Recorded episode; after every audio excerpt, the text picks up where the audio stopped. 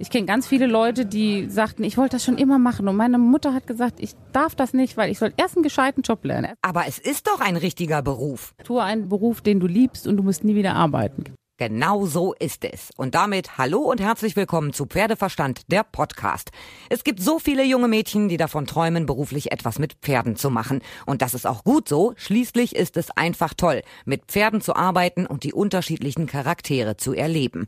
Aber wer in dem Job arbeiten möchte, der darf sich keine falschen Vorstellungen machen. Der Beruf ist hart. Dazu ist man bei Wind und Wetter teils draußen unterwegs.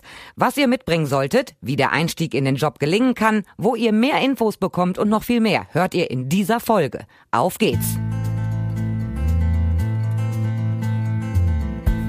Caroline Lux ist Geschäftsführerin von der Bundesvereinigung der Berufsreiter. Hallo Caroline erstmal. Hallo. Ich kenne ganz, ganz viele Mädels, die sagen, oh, wenn ich groß bin, ich will unbedingt was mit Pferden machen, ich möchte das beruflich machen. Welche Möglichkeiten gibt's denn da? Ja, also es gibt zum Beispiel den Beruf des Pferdewirtes. Der ist aufgeteilt in fünf Fachrichtungen. Da gibt es die Fachrichtung klassische Reitausbildung, die Fachrichtung Pferdehaltung und Service, Pferdezucht, Spezialreitweisen und Pferderennen.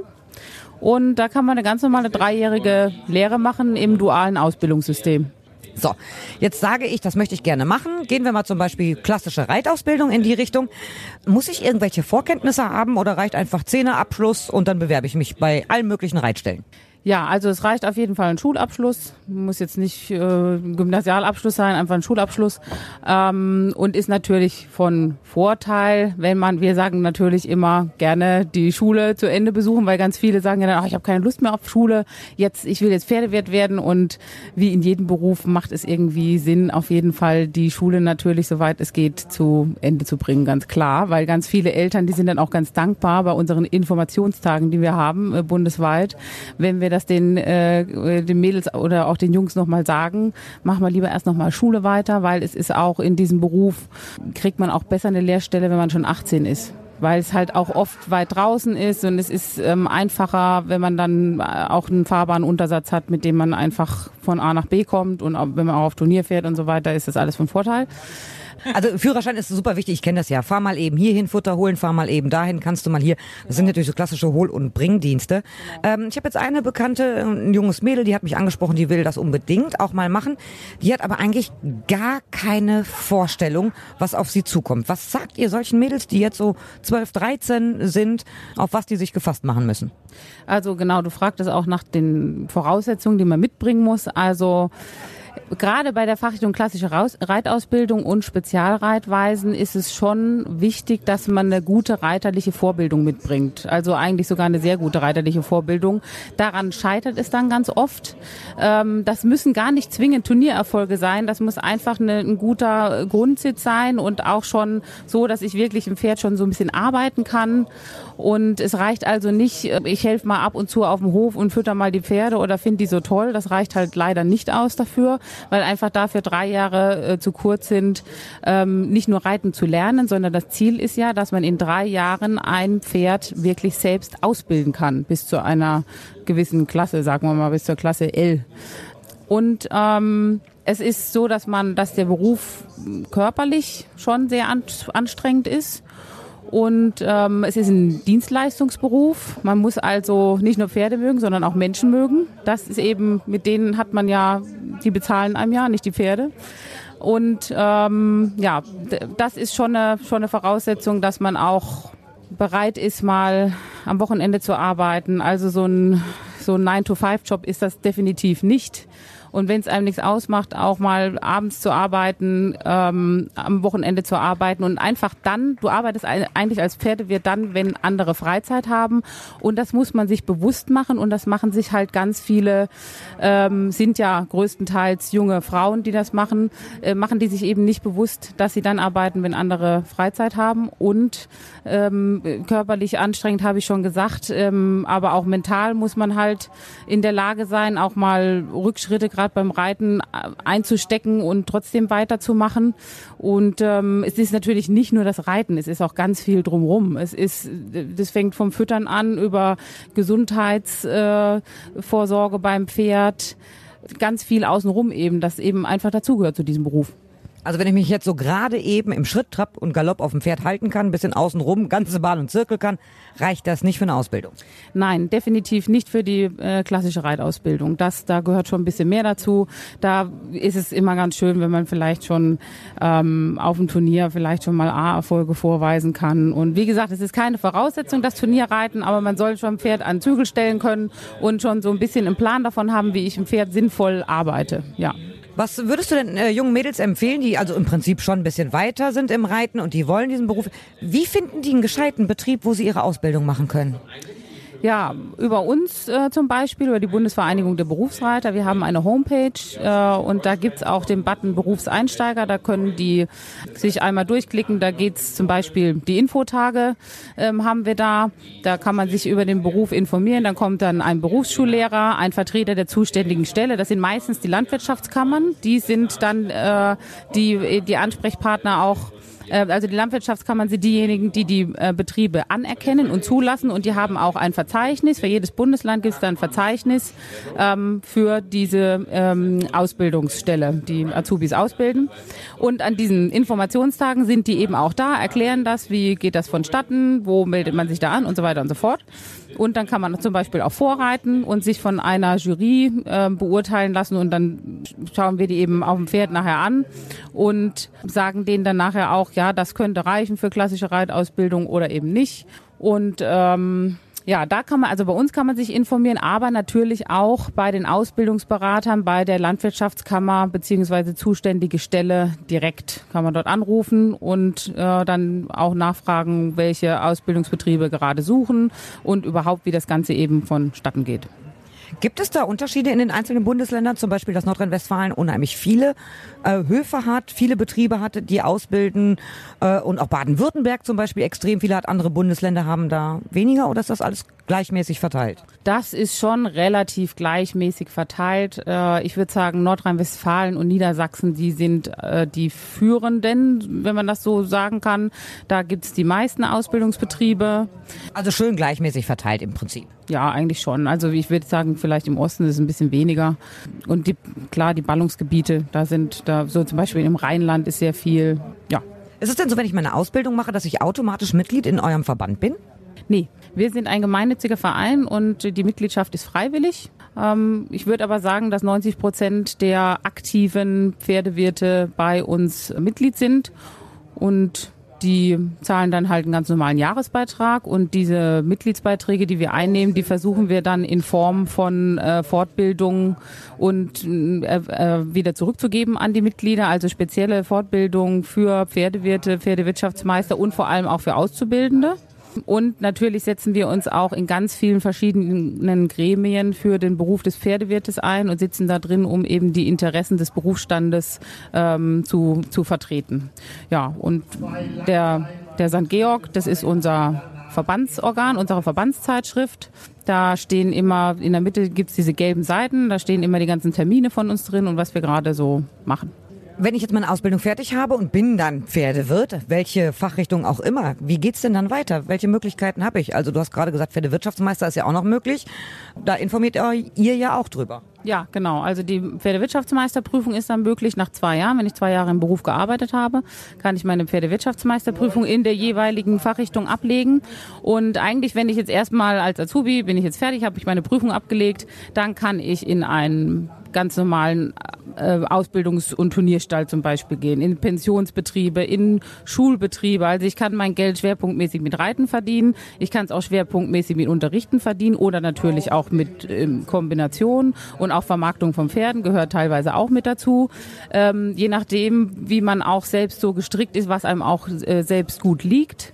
Und da, also gibt es da auf jeden Fall sehr viele Möglichkeiten in dem Beruf und sehr viele verschiedene, äh, verschiedene Betriebe, wo man eben nachher unterkommen kann. Also zum Beispiel für die, für die Züchter, da gibt es dann Aufzuchtbetriebe ähm, oder für die Pferdehaltung und Servicepferdewirte, der würde dann äh, ganz klassisch einen Pensionspferdebetrieb äh, organisieren und managen. Überall hört man ja was vom Fachkräftemangel. Das Handwerk braucht dringendsten Nachwuchs. Alle sozialen Berufe brauchen Nachwuchs. Wie sieht das denn aus beim Pferdewirten generell? Äh, habt ihr auch viele Ausbildungsstellen frei, die gar nicht besetzt werden? Ja, leider. Also das merkt man schon. Bei uns ist es schon ganz genauso, dass uns der Nachwuchs da ein bisschen fehlt so langsam. Ähm, und dann kommt halt eben auch noch erschwerend diese Einstiegshürde hinzu, dass man eben da eine Grund, eine Vorbildung mitbringen muss für diesen Beruf. Das ist ja wie, ich sag mal, wie beim Musiker. Wenn ich jetzt, wenn ich jetzt Musik studiere, dann fange ich da auch nicht an und habe noch nie was, ein Instrument gespielt oder irgendeins spielt man, eins spielt man zumindest, wenn man, wenn man äh, Musik studiert. Und man sollte Noten lesen können. Das wäre schon von Vorteil. Ne? Ja, auf jeden Fall, das wäre von Vorteil, genau. genau. Ähm, äh, gibt es denn auch Überlegungen bei euch, dass man irgendwie sagt, okay, wir müssen irgendwas tun, uns geht auch der Nachwuchs flöten, wir kriegen gar keinen Nachwuchs, dass man ja irgendwelche Instrumente sich überlegt, wie man das ändern kann? Ja, durch diese Informationsveranstaltung versuchen wir das natürlich ähm, äh, publik zu machen und ja klar, ganz viel Öffentlichkeitsarbeit natürlich machen wir, ähm, dass wir immer wieder in Zeitschriften eben den Beruf vorstellen und dafür werben, ganz klar. Ähm, ja, im Endeffekt, ja, so viel Möglichkeiten haben wir dann nicht, weil es natürlich wirklich eine kleine Sparte ist. Es nützt ja nicht da irgendwo Werbung zu machen, weil ähm, man muss sich ja wirklich in den, in den Reiterkreisen da bewegen, ja.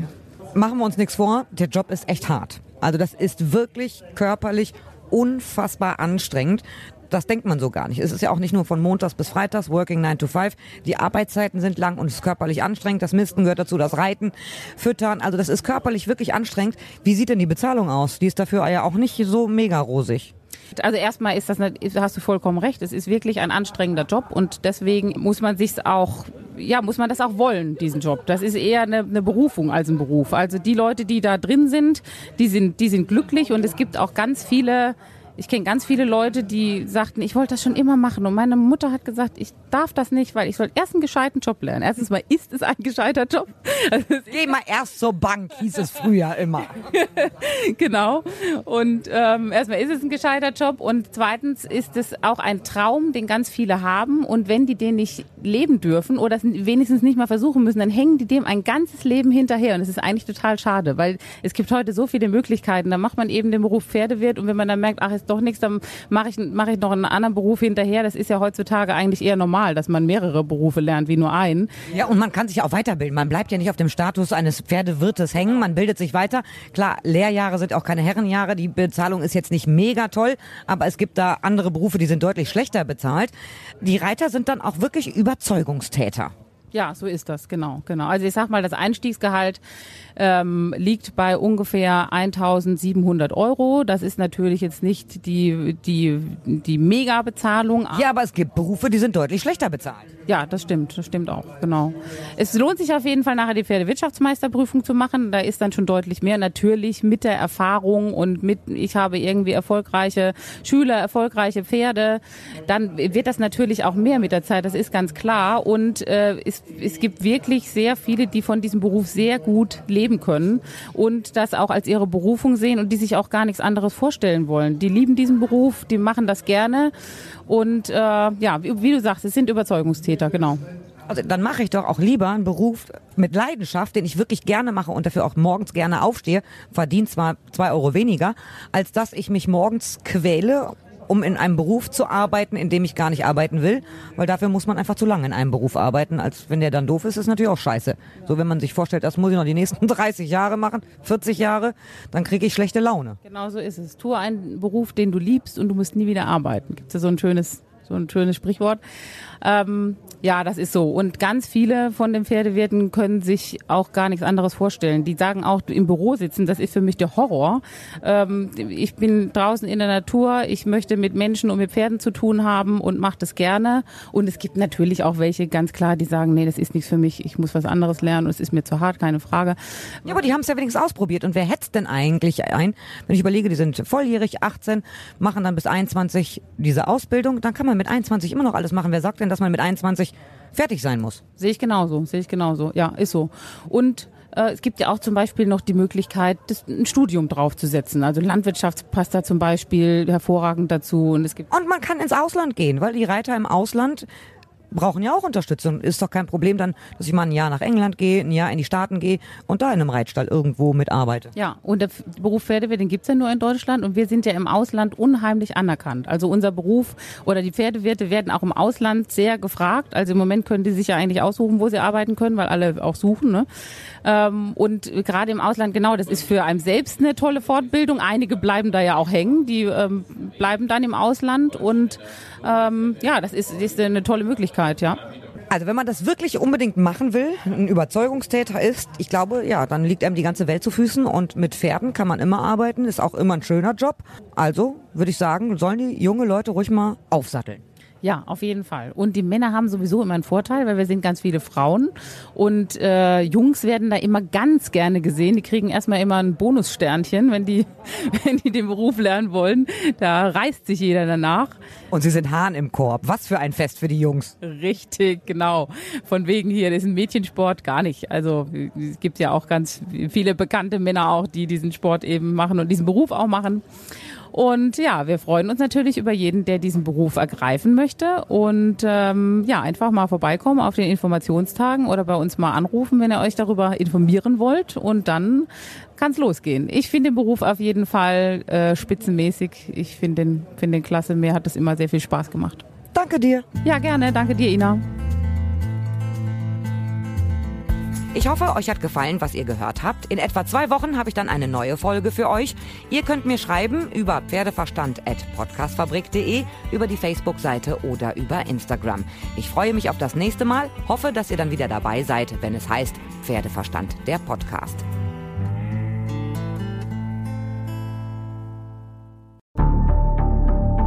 Wie lange kann ein Mörder sein dunkles Geheimnis bewahren? Wann bekommen die Angehörigen Gewissheit und die Opfer Gerechtigkeit? Jedes Jahr werden bei der Polizei rund 100.000 Menschen als vermisst gemeldet. Drei Prozent davon, also 3000 Menschen, bleiben länger als ein Jahr verschwunden. Einige werden nie wieder gesehen. Seit gut drei Jahren arbeitet die Polizei in NRW mit sogenannten Cold Case Units. Das sind Abteilungen, die wirklich nur damit beschäftigt sind, Mordfälle zu bearbeiten, die teilweise seit Jahrzehnten ungeklärt sind. Ich bin Mike Mattis, Radioredakteur und News Anchor und ich spreche mit Ermittlern über diese Fälle. In meinem Podcast Licht ins Dunkel, Cold Cases und ungeklärte Vermisstenfälle von hier beleuchten wir gemeinsam mit Profilern, Staatsanwälten und Mordermittlern Cold Cases und ungeklärte Vermisstenfälle aus ganz Deutschland. Immer in der Hoffnung, dass Angehörige endlich Gewissheit und die Opfer Gerechtigkeit bekommen. Licht ins Dunkel. Cold Cases und ungeklärte Vermisstenfälle von hier. Eine Produktion von Mike Mattis und der Podcastfabrik.